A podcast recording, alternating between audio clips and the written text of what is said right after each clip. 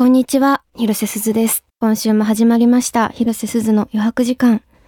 皆さんいかがお過ごしでしょうか？私は風邪が治りました。すいません、皆さん。多分、先週？ひどかったですね。無事治りまして、そんな最近はですね、あの、片思い世界という、ちょっと前に情報解禁にもなっていた坂本裕二さんの作品を撮り終えまして、ちょっと一息 つけるかな、みたいなタイミングです。この作品は来年公開かな？になっちゃうんですけど、ぜひぜひ、なんか不思議なお話なので、楽しみに待っていただけたらなと思います。番組の感想などは、ハッシュタグ100時間でたくさんつぶやいてください。広瀬すずの余白時間、三井不動産、セブンイレブンジャパン、全国の信用金庫の提供でお送りします。すずです私は時々新しく知った三井不動産に関する知識を布団の中でつぶやきます三井不動産のロゴのアンドのマーク。あのアンドはいろんな価値観を共存させようっていう柔軟な姿勢を意味しているんです。ああ、早くみんなに言いたい三井でふふふ三井不動産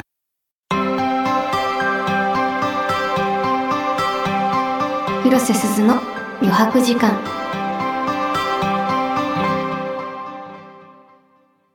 改めまして、広瀬です。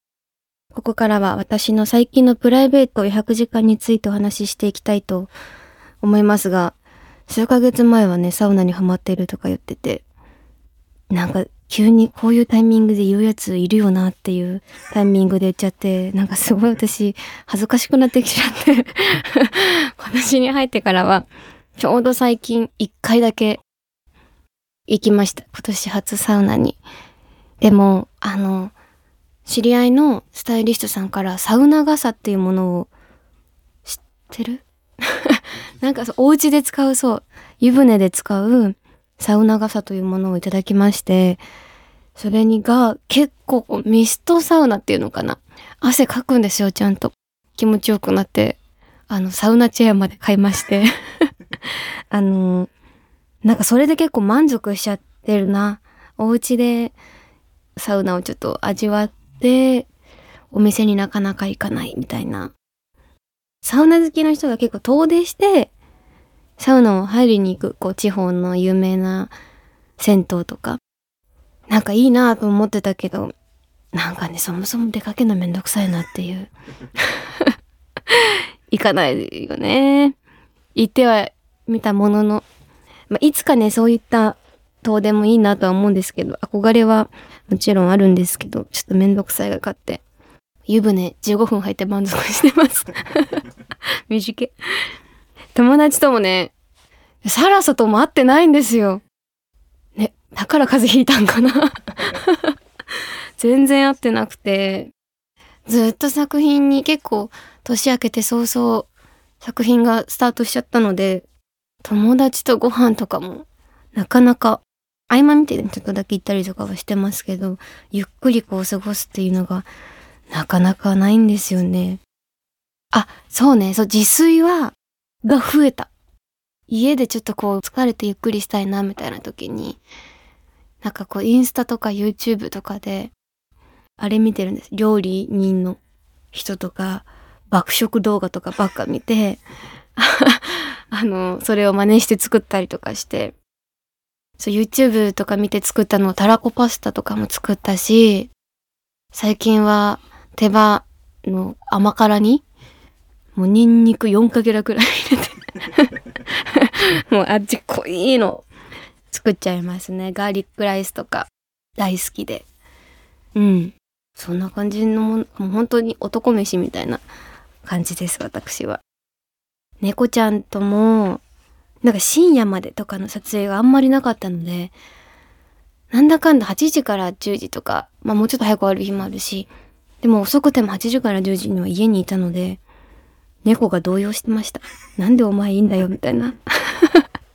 そうよね、みたいな。忙しいとなかなかね、入れないので、なんか、あ、こんな風に過ごしてるんだって、猫ちゃんたちを見て思ってました。なんかおやつ投げれるやつとかも前持ってて、様子をね、お家の様子を見れたりする機会とかもあったので、それを使って最近も見てるんですけど、こっそり。ずっと寝てる。かわいい。まあそんな感じでゆっくり過ごさせていただいております。それでは今日皆さんからいただいたメッセージご紹介していきたいと思います。福岡県ラジオネーム、ソヒさん、16歳男性。すずさんはじめまして、最初の放送から楽しく聞いています。僕の100時間は家でたくさんの韓国ドラマを見ることです。すずさんは最近どんな韓国ドラマを見ましたか？わかる。見る。寝れない。ベッドに入ってるのにさ、また起きて続き気になってもう一話だけ見て寝たりとかしてます。私はペントハウスを最近ドハマりしちゃって、シーズン3まであるんだよね。で、結構長いんだよね。5話までで止まってて、年始にあった知り合いの方から、前すずちゃん見てるって言ってたよねって言われて、思い出して、年明け見始めたらもう1ヶ月以内で全部見ました。あれ面白いよ。絶対見てほしい。ずっとね、あの、共演者の人にも、見て見て見てって言って、みんななんか全然スルーすんのよ。ソヒさんと語れると思うわ、私。でも結構復讐系が好きです、私。復讐劇が、の韓国ドラマ、めっちゃ面白いから見てほしい。なんて言うんだろうな。日本の作品じゃなかなか見れない、もうほんと鼻の小鼻のところがピクピク動いて怒りのお芝居とかしてるんですよ。もうすごいどこの筋肉使ってこれができるんだろうみたいな。なかなか日本で見ないなぁと思いながらも、物語もスピード感すごいし、陰湿すぎて やり方とか、ストーリーが、なんか見ちゃうんですよね。しかも1本30分ちょっととかなんですよ。いや、見てほしい。もう現実逃避って感じです。めっちゃ面白い。見てほしいです。他にも私はと恋愛リアリティショーが大好きで、まあ、カンドラとそういうリアリティショーをもう行ったり来たりして、もう感情ぐっちゃぐちゃ。その次の日とかに優しいシーンできないんですよ。これもね、最近はラブキャッチャーってやつを見ました。でも、好きになったきっかけやっぱテラハからで、この後のバチェラーが、まあ、やっぱ王道に、あれもね、寝る時間を惜しんでまで、トイレのもで惜しんで私は見てました。本当に面白い。うん。あれは、なんか、自分じゃ普通に生活してたらなかなか感じれない感情というか、やっぱ人の感情にやっぱ職業からちょっとなんか興味があるので、やっぱあれ面白いし、その後の、狼？アベマの、私アベマミンなんですけど、あの、狼は、泣けるよ意外とって言われて、自分よりも若い方の、そういうのを見て、まあ、キュンキュンはするんだろうけど、なんかそんなに心をこう、かき乱されるとは思ってなくて見始めたらもう全シーズン大号泣。見てほしい。特に同世代とか大人の方に見てほしい。ああ、早く配信されないかな。ずっと待ってんですよ、私。ネットフリックス、アマプラ、アベマを毎日のようにまずつけて、なんか配信されてないか チェックしてます。もうそんな感じですね。ずっとそれ。続いて、兵庫県ラジオネーム、あの前田なのさん、25歳男性。すずちゃんはじめまして、いつも楽しくて落ち着くラジオをありがとうございます。僕は介護の仕事をしているのですが、ちょうど送迎の時間に車の中でラジオが流れており、この番組に出会うことができました。僕は平成10年生まれで、すずちゃんと同世代です。すずちゃんの活躍を見て、高校生の時からこの世代に生まれてよかったなと思っています。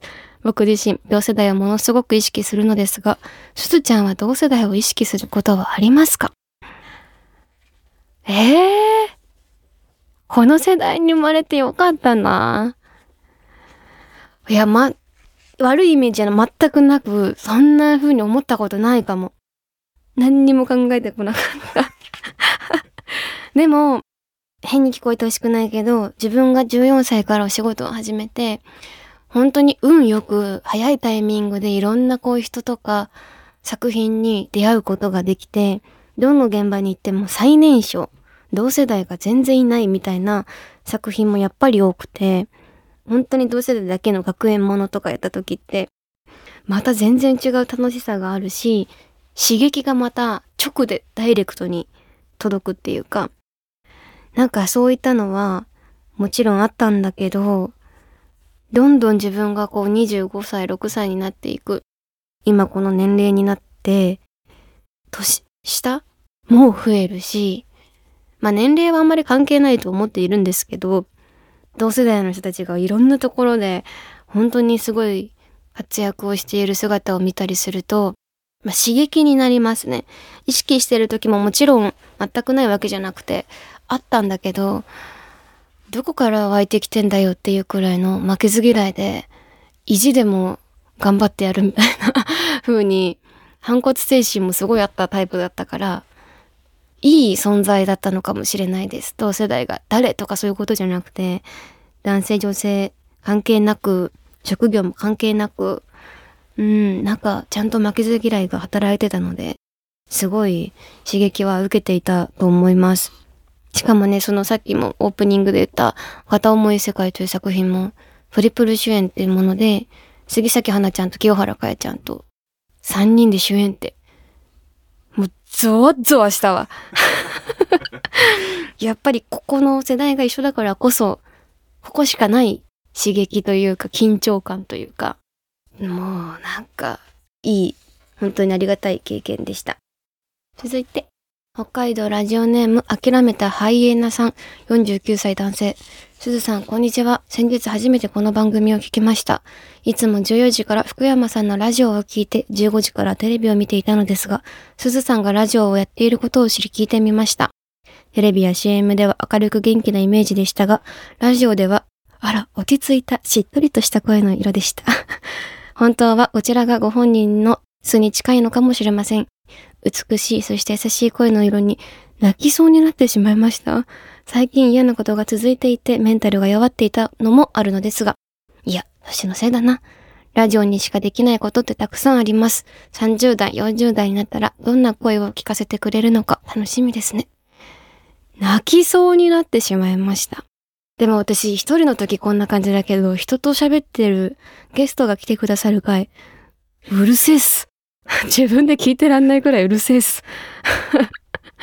でもわかる。声の質？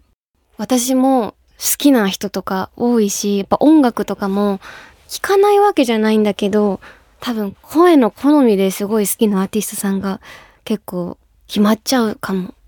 うん、私も藤原さくらちゃんみたいな声が好きで、まあ、この10年くらい好きなんですけど、ずっとさくらちゃんの声がなんか一番好きなのかもしれないって思うほど、なんかそういったありますよね。声ね。いやーでも何にも考えないでさ、ここに来ちゃって。なんか喋りたいことだけ喋らせてもらえて 私のこの本当に余白時間の一つになるこの時間をなんかね、心のよりどころみたいになったらありがたいなと思いますし、福山さんのはとかさ、わかんないイメージだけどさ、テレビに食いついて見てるような感覚でさ、多分聞いちゃうよ。面白いから。私全然面白いこと喋んないから、喋れないし。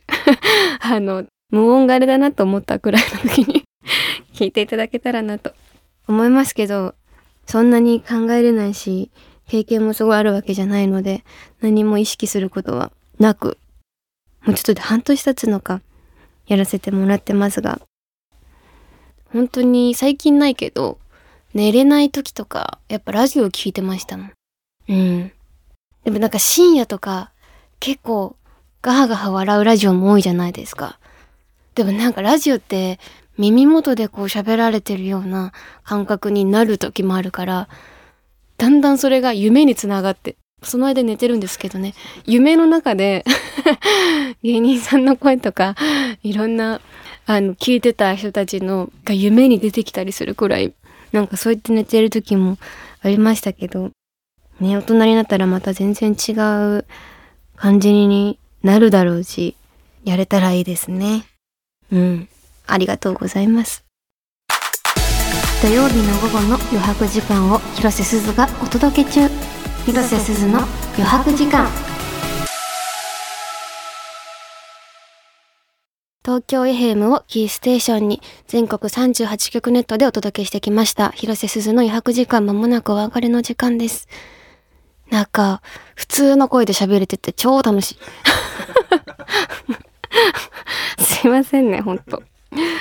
いやー、でもなんか、同世代って、私的にあんまり言葉にすると悔しいって思っちゃうタイプだったからあれだけど、だんだん自分のことも周りのことも認められるようになってきたので、いいですね。同世代についてめっちゃ喋りたいです。しかも同世代のね、ゲストの方とか来た時にまたお話できたらなと思うほど、結構ずっと思ってきたことがあるタイプなので、いいメッセージでした。ありがとうございます。この番組へのすべてのメッセージは番組ウェブサイトのメッセージフォームからお送りください。質問、相談、私に話してほしいこと、余白時間の過ごし方、そして私におすすめしたい余白時間の過ごし方もぜひお待ちしております。広瀬すずの余白時間で検索して番組サイトにアクセスしてください。そして来週はゲストが来てくれます。来てくれるのは森奈々ちゃんです。いやー漏らしちゃうかも私緊張して。大丈夫かな？やばくない？この前スマイルの話してさ、ただのファンやん私。申し訳ない。楽しみですね。ちょっとめっちゃ猫かぶってたら申し訳ないですけど、あんま皆さんそこはスルーして。お願いします。それでは、来週も私と一緒に白時間を過ごしましょう。ここまでのお相手は広瀬すずでした。バイバイ。広瀬すずの余白時間。三井不動産、セブンイレブンジャパン、全国の信用金庫の提供でお送りしました。